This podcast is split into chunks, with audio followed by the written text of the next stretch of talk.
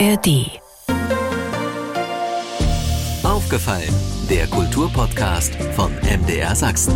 Diesen Podcast bekommen Sie jeden Montag ab 17 Uhr in der App der ARD Audiothek und natürlich überall, wo es Podcasts gibt. Aufregend wie die Kunstwerke der zu eröffnenden Ausstellung ist auch die Geschichte der Australe selbst, der internationalen Schau für zeitgenössische Kunst in Dresden. Schon mehrfach seit 2007 stand die Australe vor dem Aus. Der Ausstellungsort musste wechseln und es gab eine Zeit, da drohte die Abwanderung aus Dresden. Doch am Freitagabend ist es wieder soweit. Da wird die Australe Biennale zum 14. Mal eröffnet. Zum zweiten Mal nun in der ehemaligen Robert-Rohn-Kantine nahe dem Deutschen Hygienemuseum. Im Augenblick wird noch eifrig gemalert, gebohrt und die ankommenden Kunstwerke ausgepackt. Und so traf ich Andrea Hilger, die Chefin der Australe, mitten im Vorbereitungsstress, aber auch in einer Stimmung der puren Vorfreude. Ich bin Andreas Berger und rede im Podcast über sächsische Kultur von A wie aufgefallen ist uns bis Z wie zuhören, was andere denken. Nicht mal mehr ganz eine Woche und dann wird die 14. Australe hier in der ehemaligen Robotron-Kantine in Dresden eröffnet. Noch sitzen wir davor im Gespräch mit der Direktorin, mit Andrea Hilger. Erstmal Hallo und herzlich willkommen bei Aufgefallen. Hallo, schönen guten Tag. Die Sonne scheint. Wie ist die innere Gemütslage so ein paar Tage bevor es richtig losgeht? Ist die sonnig oder ist die eher von Wolken überzogen? Sonnig. Die Gemütslage ist sonnig. Die Panik kommt natürlich ganz oft. Und wenn die Wolken kommen, schaffen wir das sehr gut im Team, die mal ganz kurz rüber zu schieben, weil wir brauchen Sonne zum Aufbau. Ich habe das Gefühl, wir sind gut im Schritt, aber wir rennen. Natürlich ist so eine Vorbereitungsphase ungeheuer stressig, aber ist es nicht vielleicht auch für eine Ausstellungsmacherin oder für die Direktorin der Australe die schönste Zeit, eine Ausstellung wachsen zu sehen? Ich würde sagen, in dem Moment, wo die erste Kunst anfängt, hier anzurollen, die Räume sind erst ganz leer, die werden vorbereitet, die werden immer schöner, immer sauberer, immer weißer oder grau, je nachdem, wie wir uns die Gestaltung entscheiden zu Malen, zu hämmern. Alles wird vorbereitet. Der Raum ist clean, der Raum ist leer und dann kommt die Kunst. Ist noch verpackt. Und wenn wir anfangen auszupacken, dann ist das wie Weihnachten, Geburtstag, Ostern, alles zusammen. Das ist fast wie eine Jungferung. Man steht dann vor den Werken, packt die aus und hat genau das in der Hand, was man sich ausgewählt hat, aber im Original. Und das hängt, die Präzision. Diese Präzision, durch die Ausstellung zu laufen, zu gucken, wie sind die Sichtachsen, wie sieht das Publikum das? Haben wir die Sichtachsen richtig gedacht im Vorfeld? Das macht schon Spaß. Ich bin ja nun bei so einem Auswahlprozess der Künstlerinnen und Künstler, die dann hier gezeigt werden, nicht mit dabei. Aber ich kann mir vorstellen, Sie haben ja auch nicht alle Kunstwerke, die dann hier tatsächlich in Natura zu sehen sind, vorher schon in Augenschein nehmen können, oder doch? Teils, teils. Ein Viertel davon haben wir wirklich original vorher schon gesehen. Leider nur ein Viertel. Ist das nicht auch wie Weihnachtsgeschenk auspacken, wenn Sie dann die Kunstwerke tatsächlich sehen? Das ist das Gefühl, was man hat, wenn man dann die Auswahl richtig getroffen hat und das richtige Gefühl, weil ein Foto ist immer noch ein Foto. Die wirkliche Tiefe, die Dreidimensionalität, die auch in Malerei oft hat, die sieht man leider, leider auf dem Foto nicht. Man hat natürlich manchmal auch leider Momente, dass man auspackt und enttäuscht ist. Dann gehen wir mit den Künstlern ins Gespräch. Es gibt auch Werke, die man manchmal zurückstellt und sagt, dann hängen wir nur eins in der besten Qualität. Das kommt Gott sei Dank ganz, ganz selten nur noch vor. Wir haben aber dieses Jahr im Auswahlprozess eingeladen, sehr viel, weil wir haben ja zurückgeblickt auf die letzten 15 Jahre. Dadurch kannten wir fast alle Künstler. Das heißt, wir kannten die Werke, wir kannten die Techniken, wir kannten auch die Präzision, in dem der Künstler unterwegs ist, sodass die Auswahl uns also gar nicht enttäuscht hat eigentlich. Und trotzdem was anderes, ob du das auf dem Foto siehst oder ob du es im Original siehst. Das Original ist nochmal das, was es dann eben wirklich ist, mit all diesen Gedanken, die du vorher hast. Und trotzdem stehst du da und denkst, wow, oft und eigentlich fast immer, wow. Ich will noch mal ganz kurz zurück in die Geschichte. 2007 ging es ja los. Damals konnten sich noch Künstler bewerben. Jetzt haben Sie gerade gesagt, die Künstler werden eingeladen. Warum ist man da in der Vorbereitungsphase auf ein anderes Prinzip geschwenkt? Stimmt nicht. Wir, wir okay. haben den Open Call immer noch und haben den als Tradition auch gelassen. Wir haben dieses Jahr wirklich überlegt, ob wir den Open Call weglassen, weil wir eben auf die 15 Jahre aller Künstler, die bei uns bei der Australe ausgestellt haben, zurückgeguckt haben, die Biografien angeguckt haben, die Verläufe angeschaut haben. Viele Künstler sind leider nicht mehr Künstler, teilweise sind auch Künstler Dozenten, Professoren an Hochschulen geworden, aber viele Künstler sind auch weitergegangen, mit uns weitergegangen, haben sich auch weiterentwickelt. Und trotzdem haben wir gesagt, weil der Open Call eine Tradition hat, haben wir auch in diesem Jahr den Open Call gelassen, hatten auch 800 Bewerbungen, haben den sehr kurz eingestellt, damit wir eben nicht so vielen absagen müssen, weil klar war, der Open Call wird eher eine kleinere Gewichtigkeit haben. Auch im Open Call waren Künstler dabei, die schon bei der Australe ausgestellt haben, aber wir haben da ganz frei wieder geguckt. Also wir wollen schon die Mischung behalten und haben die auch in diesem Jahr behalten. Was erwartet uns dann ab 10. Juni? Zahlentechnisch habe ich jetzt gesehen, irgendwie knapp 90 Künstlerinnen und Künstler beziehungsweise Gruppen, 350 Kunstwerke. Was steckt hinter diesen Zahlen? Erstmal steckt in diesen Zahlen meistens nicht eine ganz genaue Korrektheit, weil Kunstwerke ist immer schwer zu beschreiben bei Serien. Da gibt es manchmal 70 Bilder innerhalb von einem Kunstwerk einer Serie, die als Einzelbilder zwar dastehen, aber die wir dann als gesamte Serie gezählt haben. Das heißt, es ist immer noch ein bisschen mehr, wenn man das einzelne, absolut einzelne Werk betrachtet. Oder wir stehen hier gerade von einem 175 Quadratmeter großen Kunstwerk, was am Entstehen noch ist. Das sind Werke, 1, 2, 3, 4, 5, 6, viele habe ich jetzt noch gar nicht gezählt. Wir haben es einfach 175 Quadratmeter genannt, weil die Einzelarbeit ist auch eine Einzelarbeit, aber auch ein Gesamtkunstwerk. Ne, das ist immer so, was sind Werke und was ist das Ganze. Aber ansonsten hat die Ausstellung bewusst mehr Raum gelassen, mehr Raum auch für Luft holen, weil wir eine sehr provokative und auch inhaltlich starke Auseinandersetzung wollen und das braucht Zeit. Auch fürs Publikum Zeit, meinte ich. Manch einer fragt ja nach wie vor, was heißt das eigentlich, Australe? Und wenn man irgendwie immer damit zu tun hat, denkt man ja auch gar nicht mehr drüber nach. Der Begriff ist irgendwie so übergegangen und hat sich eingepflanzt. Aber wer hier zur Robotron-Kantine kommt, der sieht dann auch noch mal den roten Hirsch, der ja an das einstige Jagdrevier im Ostra-Gehege erinnern soll.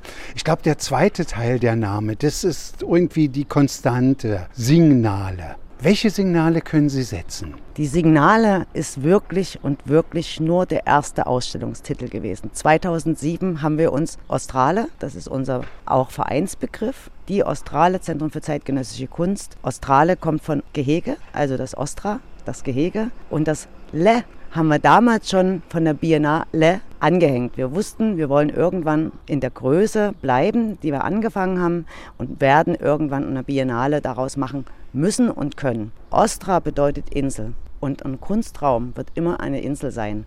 Deswegen passt der Name, egal an welchem Ort wir sind, auch immer zu diesem Inselhaften, in dem man sich bewegt, in dem man dann eingeschlossen, aber auch mit den Dingen ist. Und wir lieben das, dass die Australe ein Begriff geworden ist. Das sollte es ja auch sein, sollte ja eine Marke werden. Aber die Internationalität und die Zeitgenossenschaft, die bleibt immer Inhalt. Also ich habe damals mal irgendwann gelesen, dass das LE aus Signale stammen würde. Gedanklich finde ich, passt es ja auf jeden Fall in einer Stadt wie Dresden, die ja eher für Barockes, Historisches bekannt ist, tatsächlich Signale aus der Gegenwart, aus der Moderne zu senden. Welche können Sie senden? Das ist richtig. Das ist auch schön, dass das Signale irgendwo geblieben ist. Heißt ja, dass wir von Anfang an die richtige Ansprache gehabt haben, weil Signale setzt man ja trotzdem in Form von Aufmerksamkeiten, in Form von Bildung, Vermittlung, die wir mitgeben wollen. Wir wollen ja möglichst das Publikum in andere Richtung, Denkrichtung lenken. In der Zeitgenossenschaft arbeiten wir immer im Hier und Jetzt. Das heißt, wir sind automatisch politisch, weil wir im politischen oder im aktuellen gesellschaftlichen Geschehen in den Diskurs gehen. Die Künstler gehen in den Diskurs, die Künstler erleben diese Dinge die wir ungesprochen oft in den Zwischenzeilen stehen haben, die die Politik vielleicht immer noch nicht ganz aussprechen oder nicht losgehen will. Das sind die Dinge, die die Kunst aufnimmt und die damit über eine empathische Wiedergabe und damit auch über eine emotionale Beteiligung des, des Betrachtenden in uns ganz anders aufgenommen werden können und verarbeitet werden können. Und glaube ich, das ist das wirkliche Signal, was man gibt. Das Signal, nehmt das mit, geht raus und macht die Welt ein bisschen schöner. Ein anderes Signal sind natürlich natürlich die Künstlerinnen und Künstler selbst, weil ich glaube, selbst wenn man relativ aktiv unterwegs ist in puncto Kunst, wird man hier vielen Künstlerinnen und Künstlern begegnen, von denen man noch nichts gesehen, noch nichts gehört hat. Also insofern verstehe ich das richtig, will man auch Aufmerksamkeit für die Künstler an sich wecken für die Künstler, für die Arbeit auch der Künstler, für die tiefe inhaltliche Auseinandersetzung. Und genau, man sagt immer, man hat so ein Level von Künstlern, die immer bekannt sind. Und wir haben so viele Künstler, die unbekannt sind, aber genauso großartig sind. Und diese Mischung schafft eben auch der Open Call weil man dort auch selbst Künstler findet, denen wir selber auch sonst nicht begegnen. Wir sind ja international, wir hatten dieses Jahr 75 Länder, die sich beteiligt haben am Open Call. Woher soll ich wissen, was in Mexiko oder in Australien, wir werden oft mit Australien verwechselt, weil Sachsen spricht ja immer Ost wie Aust. Künstler, die einfach am anderen Ende der Welt oder in Indien oder in Sri Lanka von der Australe erfahren und sich dann bei uns bewerben. Die würden wir ja nie, nie kennenlernen. Und das ist das Schöne an dem Open Call und das ist aber das Schöne, dass dann später die Künstler wieder bei uns sind und dann beim Rückblick auch wieder eingeladen werden können. Wie schwierig oder wie einfach ist es, Frau Hilger, wenn Sie das sagen, Künstlerinnen und Künstler aus 75 Ländern, das zu einer Ausstellung zu formen, weil natürlich, stelle ich mir jetzt jedenfalls vor, ohne das schon gesehen zu haben, die Sichten ja ganz unterschiedlich sind. Oder fügt sich dann doch einfacher, als man denkt? Ich glaube, das ist das Schöne an der Zeitgenossenschaft. Wir sind so global unterwegs und wir haben global so die gleichen Probleme und so die gleichen Dinge, die wir verändern wollen. Das ist wirklich egal, aus welchem Land der Künstler kommt. Die Aussage, auch wenn ich von einer anderen Kultur auf das globale Geschehen gucke, bleibt das globale Geschehen ein gesamtheitlich, ein planetares Problem. Das ist ein schöner Begriff, dieses planetare Problem, weil wir müssen alle an diesem gleichen Zug, wir leben alle hier auf dieser Erde. Und deswegen ist es immer das gleiche Problem, was wir ganzheitlich betrachten müssen. Deswegen ist es auch so spannend zu sehen, wie, wie so viele unterschiedliche Länder am gleichen Kontext dran sind. Macht Mut. Wenn ich an das Motto denke, Kammerflimmern, dann denke ich natürlich an den medizinischen Begriff Herzkammerflimmern. Ja, eigentlich ein negativ besetzter Begriff, Herzkammerflimmern. Also aus der Medizin zumindest, dann geht es schon ans Eingemachte. Also dann ist schon akut Gefahr im Verzug, wenn Herzkammerflimmern auftritt. Wie muss ich das künstlerisch verstehen? Wir haben es Kammerflimmern genannt, mit Unterstrich zwischen Kammer und Flimmern. Deswegen kann man es von zwei Seiten betrachten. Die Kammer, die eingeschlossene Kammer, wir hatten es vorher schon mit der Insel, die Kammer, in die man sich zurückziehen kann, in der man Sicherheit haben kann, aber in der man sich auch auseinandersetzen kann ohne fremden Einfluss. Und das Flimmern, was mich begleitet, was mich unruhig macht, was mich bewegt, was ich rausgeben will, aber auch erfahren will oder eben auch verändern will, steht erstmal separat mit den zwei Begriffen. Und wenn man es jetzt zusammennimmt, dann sind wir beim medizinischen Begriff. Und wenn man Kammerflimmern im Sinne der Medizin betrachtet, dann heißt das, ich muss sofort handeln. Und genau das ist die globale Situation. Wenn wir jetzt nicht handeln, ist es zu spät. Und das ist der Überbegriff Kammerflimmern. Heißt das jetzt, ich sehe im Grunde genommen hundertfach hier in der ehemaligen Robotron-Kantine Ausrufezeichen an der Wand? Nein, wir wollen keine Ausrufezeichen setzen. Wir wollen gerne Aufmerksamkeit setzen. Und Aufmerksamkeit ist ganz im Unterbewusstsein. Das muss reingehen in mich. Wenn ich immer Ausrufezeichen setze, dann habe ich ganz schnell auch die Ablehnung. Wir wollen gerne, dass wir emotional mitgenommen werden und in unsere eigene Wahrnehmung kommen, in unsere eigene Begrifflichkeit zu Dingen, die ich vielleicht selbst noch nicht wirklich begreife. Und dann ist es ein Fließen, ein warmes Fließen hoffentlich. Und ja, und auch eine harte Auseinandersetzung. Und im besten Fall gehe ich raus und habe für mich selbst das Ausrufezeichen vielleicht dann da, dass ich jetzt sage, ich fange an, ich ändere das. Ich ändere bestimmte Dinge in meinem Leben, um global betrachtet, planetar loszulegen, Stopp zu machen, eben jetzt zu handeln. Wird es für mich als Besucherin oder als Besucher auch möglich sein, wenn ich jetzt angeregt durch den Besuch der, der Australe ja, so langsam mich auf den Ausgang wieder zubewege und voller Fragen bin, irgendwie in eine Gesprächsform zu kommen? Wird sowas angeboten werden? Wird es Runden geben, wo man miteinander ins Gespräch kommt? Also wir haben Gott sei Dank aus der Corona-Situation eine wunderschöne Sache mitgenommen, wo wir die Art Points eingerichtet haben, die Kunstvermittler, die immer da sind. Aufgrund, dass wir keine Führung machen konnten, weil Gruppenbildung ja nicht möglich war, gab es halt die Art Points im Raum. Das heißt, in jedem Raum stand ein Kunstvermittler. Und das haben wir einfach mitgenommen, weil das war eine wunderschöne neue Situation, das ist immer jemand da, mit dem ich diskutieren kann, mit dem ich befragen kann. Die werden im Hintergrund stehen. Natürlich gibt es auch Führungen. Wir haben jeden Freitag, sondern am Sonntag 15 Uhr Führung, wo ein Kunstvermittler wirklich geführt rumgeht. Aber wir haben eben immer die Kunstvermittler da, die Frage und Antwort stehen können, mit denen ich diskutieren kann. Im besten Fall sind Künstler da, dass man sozusagen immer auch live mit Künstlern sprechen kann, was dann die Kunstvermittler wissen. Also ich glaube, wir haben immer die Möglichkeit, geführt zu werden. Aber ich wünsche mir, dass man erstmal selber schaut. Wenn ich mich richtig erinnere, Frau Hilge, hatten natürlich auch, wenn man draußen im Ostra-Gehege war, die Räume ja so einen unfertigen Charme, vielleicht kann man noch sagen morbiden Charme. Und das trifft ja auch auf die Robotron-Kantine zu.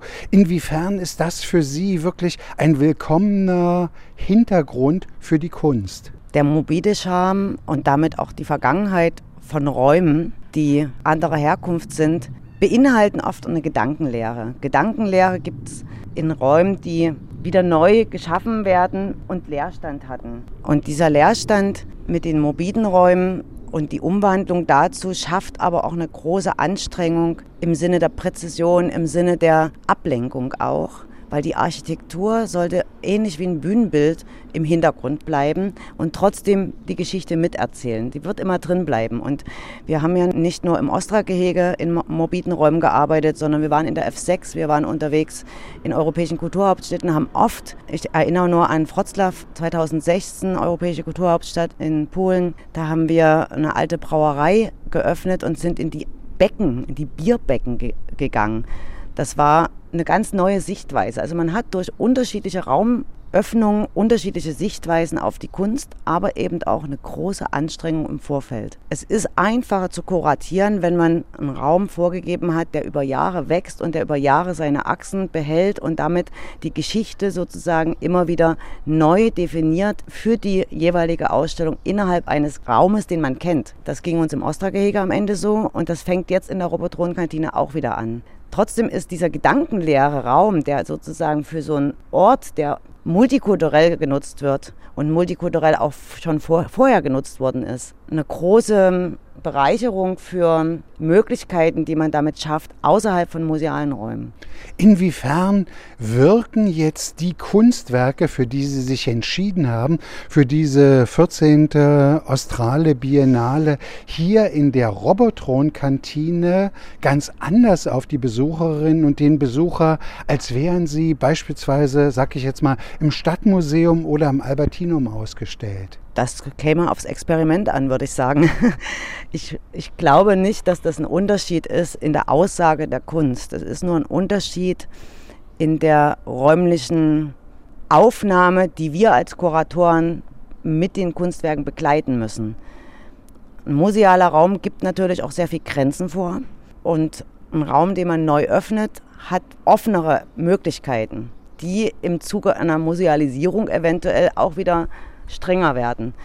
Aber ich glaube, und das kann ich wirklich bestimmt sagen, weil wir zum Beispiel 2018 in Malta in der Europäischen Kulturhauptstadt in einem wirklichen musealen Raum waren, mit den gleichen Arbeiten, die wir aus dem Ostra-Gehege, aus der Ausstellung 2017 ausgewählt hatten und mitgenommen haben. Es ist dann immer wieder eine neue Zusammenstellung und die Ausstellung ist trotz der gleichen Werke komplett neu. Das heißt, wenn ich jetzt diese Werke hier auswählen würde und einen Raum im Stadtmuseum wegen mir bekommen könnte, vom Gisbert Postmann, können wir das Experiment machen. Es gibt dann natürlich ein neuer Gedanke für den neuen Raum. Der Raum ist immer erstmal leer. Leer und der Gedanke füllt den Raum mit der Kunst. Und es gibt neue Achsen und neue Perspektiven. Es wird immer eine neue Erzählung sein. Und ich glaube, es ist raumunabhängig. Die Erzählung ist das Wichtige. Wie setze ich die Kunst zueinander? Was will ich dem Publikum vermitteln? Und was gibt mir der Raum auch vor? Welche Erfahrungen haben Sie gemacht, weil Sie jetzt gerade auch diese internationalen Gastspiele, nenne ich es mal, angesprochen haben? Stoßen Sie da auf ein anderes Interesse im Ausland, als das vielleicht hier in Dresden selbst der Fall ist? Eine andere Neugier nicht. Ich glaube, hier in Dresden, speziell in Dresden, ist die zeitgenössische Kunst noch nicht wirklich ganz angekommen. Das liegt, glaube ich, aber auch an unserer barocken Schönheit und unserer wahnsinnigen Vielfalt, auch in Schätzen, die wir haben. Und es liegt vielleicht auch ein bisschen an dem Dresdner, der leicht träge ist. Aber innerhalb von Sachsen ist auch die Australe gut angekommen. International ist es eine sehr große Bekanntheit geworden. Ich glaube, durch die vielen internationalen Künstler auch. Das spricht sich rum. Und es wird natürlich von außen immer anders betrachtet. Da sieht man die Größe, die Vielfalt, die Unterschiedlichkeit, die wir ausstrahlen, die Möglichkeit, auch experimentell zu arbeiten, was ein Künstler immer reizt anders zu sein, nicht nur museal und eben auch nicht nur galeristisch zu arbeiten, also dass ich verkaufen muss, sondern wir müssen nicht verkaufen hier. Es klappt trotzdem gut, aber erstmal ist keine Verkaufsausstellung. Und das macht frei und das gibt natürlich einen Rahmen für Internationalität. Wenn ich vorhin mal so Albertinum angesprochen habe, Stadtmuseum und man müsste ja noch viel mehr ansprechen, hat sich da der Blick der anderen Museen auf diese zeitweilige Ausstellung geändert? Gab es vielleicht vorher, als Sie angefangen haben, Mitte der Nullerjahre, mehr Skepsis und heute mehr Zuneigung? Also vielleicht muss man sagen, wir sind aus den Kinderschuhen rausgewachsen. Als wir 2007 angefangen haben, haben wir uns wirklich bewusst als Künstlergruppe organisiert. Alle, die die Australe gegründet haben, sind Künstler. Dadurch ist als Künstler die Notwendigkeit, dass man Raum braucht, dass wir Möglichkeit zur Präsentation brauchen, dass wir einfach große Fläche haben, wo man sich verbinden kann, wo man sich treffen kann, wo sich Kunst miteinander in die Kommunikation begeben darf. Das hat gefehlt hier in Dresden und so sind wir entstanden. Wir haben diesen Raum im Ostra-Gehege entdeckt, gezeigt bekommen gefragt, ob wir dort einfach mal was machen. Wir waren ja damals ganz allein im Ostra-Gehege. Da war nur die Messe und ansonsten war alles leer. Und wir durften in diesen 17 Jahren, die wir heute sind, Profis werden. Und das wiederum schärft natürlich den Blick, schärft die Genauigkeit. Wir lernen viel im Prozess. Wir sind mittlerweile, glaube ich, ein hochprofessionelles Team. Und damit schärft sich auch die Anerkennung und auch das Bewusste, was wir als Dresdner auch sehen wollen. Wir sind durch die staatlichen Kunstsammlungen natürlich sehr, sehr verwöhnt. Mich hat jetzt gerade ein Arbeiter gefragt, wir sind doch kein grünes Gewölbe. Und da habe ich gesagt, aber wir haben den Anspruch. Würden Sie sich in gewisser Weise auch ein bisschen mit als Erfolg anrechnen, gerade über dieses Gebäude hier, über die Robotron-Kantine? Ist ja viel geredet worden, gestritten worden. Braucht man die, braucht man die nicht? Kann das weg oder soll das bleiben? Hat die Australe dazu beigetragen, dass die Robotron-Kantine tatsächlich wieder ein bisschen fester im Zentrum dieser Stadt steht? Das Glück war, dass wir im Rahmen der Europäischen Kulturhauptstadt Bewerbung die Robotron-Kantine als eine der Aushängeschilder machen wollten oder Herr Hilbert ganz persönlich auch in die Hand genommen hat. Natürlich war die Initiative durch die Australe, dass die Robotron-Kantine ein möglicher Ort sein kann, aber gemeinsam mit dem Kunsthaus saßen wir dort schon in einer sehr engen Verhandlungsbasis, die trotz Ablehnung erhalten bleiben sollte. Und dann kam Corona. Dann war erstmal Schluss. Und dann muss ich wirklich sagen, dank Dr. Kugelberg, der einer unserer Hauptsponsoren mit Schneider und Partner, Initialgründer auch des Australe Freunde Vereins, ist, der gesagt hat, wollen wir nicht einfach die Robotron-Kantine doch wieder aufmachen und zeigen, dass es möglich ist. Weil wir wussten, Ostragege ist vorbei. Wir wussten, wir haben keinen Ort. Hat man mit der F6 ja schon gemerkt. Und wir sind definitiv 2018 aus dem ehemaligen Ostragege ausgezogen. Es gab also keinen Ort mehr, weil die 19er F6 ist wirklich nur für dieses eine Jahr gewesen. Tja, Versuch macht klug, sagt man so schön. Ne? Wir haben es einfach angepackt mit viel, viel Entbehrung, weil das war schon ein Akt der Unmöglichkeit. Ich habe damals gesagt, nie wieder, da waren wir damals 15, 21, das 15. Jahr, das 15. Jahr neue Räume öffnen. Man wird älter, man wird reifer und ich wusste, wenn wir das schaffen, dann ist das unser letzter Ort. Und ich hoffe, das ist so. Wenn man das jetzt verfolgt über diese Zeit, über diese 16 Jahre, inwiefern können Sie ja konstatieren, feststellen, dass die Kunst, die Sie 2023 zeigen, sich deutlich unterscheidet von dem, was man vielleicht 2007 ausgestellt hat? Das Schöne ist, dass wir dieses Jahr wirklich durch den Rückblick auch auf die Künstler von 2007 zurückgeblickt haben und einige Künstler eingeladen haben, die schon 2007 da waren und die sich genauso wie wir uns entwickelt haben, auch weiterentwickelt haben. Das ist das Schöne. Deswegen, man ist schon in der Entwicklung. Logisch, wir waren damals, erstens hatten wir null Equipment. Wir haben mit 3000 Euro die erste Australe angefangen und mit null Equipment, sondern einfach nur der Raum war da und ganz viele Helfer waren da. Deswegen haben wir auch sehr, sehr lange die Künstler selbst mit aufbauen lassen. Wir sind mittlerweile in einer ganz anderen Versicherungsstufe, in einer anderen Qualität angekommen. Das heißt auch für die Werke, die einfach nicht mehr von jedem aufgebaut werden können. Das macht Spaß, das ist auch anstrengend und man hat eine viel höhere Verantwortung. Aber dass man das eine und das andere vergleicht, das ist eine Entwicklung und das ist auch eine Akzeptanzfrage. Wenn ich mich nicht entwickle und bleibe auf dem, ich sage jetzt mal rotzig, schnell was zu öffnen, wo nicht alles perfekt ist, wo man eben einfach so im Machen ist, hat genauso eine Berechtigung. Siehe Begehung in Chemnitz. Die öffnen sich ja auch immer wieder neu in, in Räumen, die null perfekt für jetzt den klassischen Ausstellungsbetrieb sind, weil Versicherungsbedingungen dort überhaupt nicht eingehalten werden können. Und je höher die Präzision, je höher die Qualität in der Kunst ist, je höher sind auch die Versicherungsauflagen.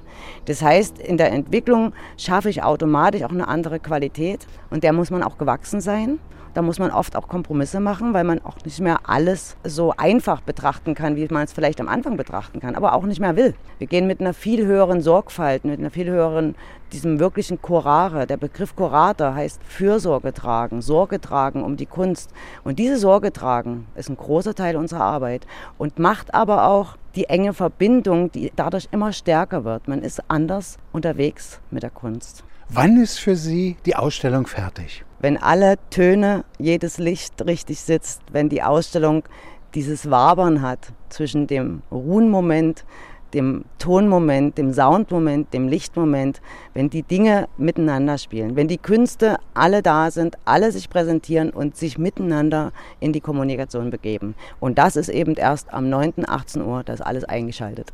Was passiert dann ab 10. Juni? Dann wird erstmal ganz viel wieder losgelassen. Dann werden wir uns erstmal hinsetzen und ausruhen. Aber wir sitzen dann hier in der Ausstellung, hoffen auf viel Publikum, beobachten das Publikum. Gibt es so eine Wunschzahl? Eigentlich ist es eher eine Musszahl, weil wir sind dieses Jahr mit Fördergeldern sehr, sehr gering bestückt dank der Stadt haben wir vielleicht eine Chance zu überleben, weil wir haben uns sehr, sehr, sehr, sehr gut gefördert in diesem Jahr, auch damit wir in der Robotron-Kantine ein Stück mehr Qualität auch wieder zeigen können und verbessern können. Aber das ist immer leider die Bauchschmerzgrenze, dass die Finanzen immer in den Biennale-Jahren, weil ja viel mehr Personal gebraucht wird, viel mehr Equipment, wir wollen die Künstler bezahlen, alle Künstler bezahlen. Da braucht man mehr Geld und dieses Mehrgeld bringt uns das Publikum.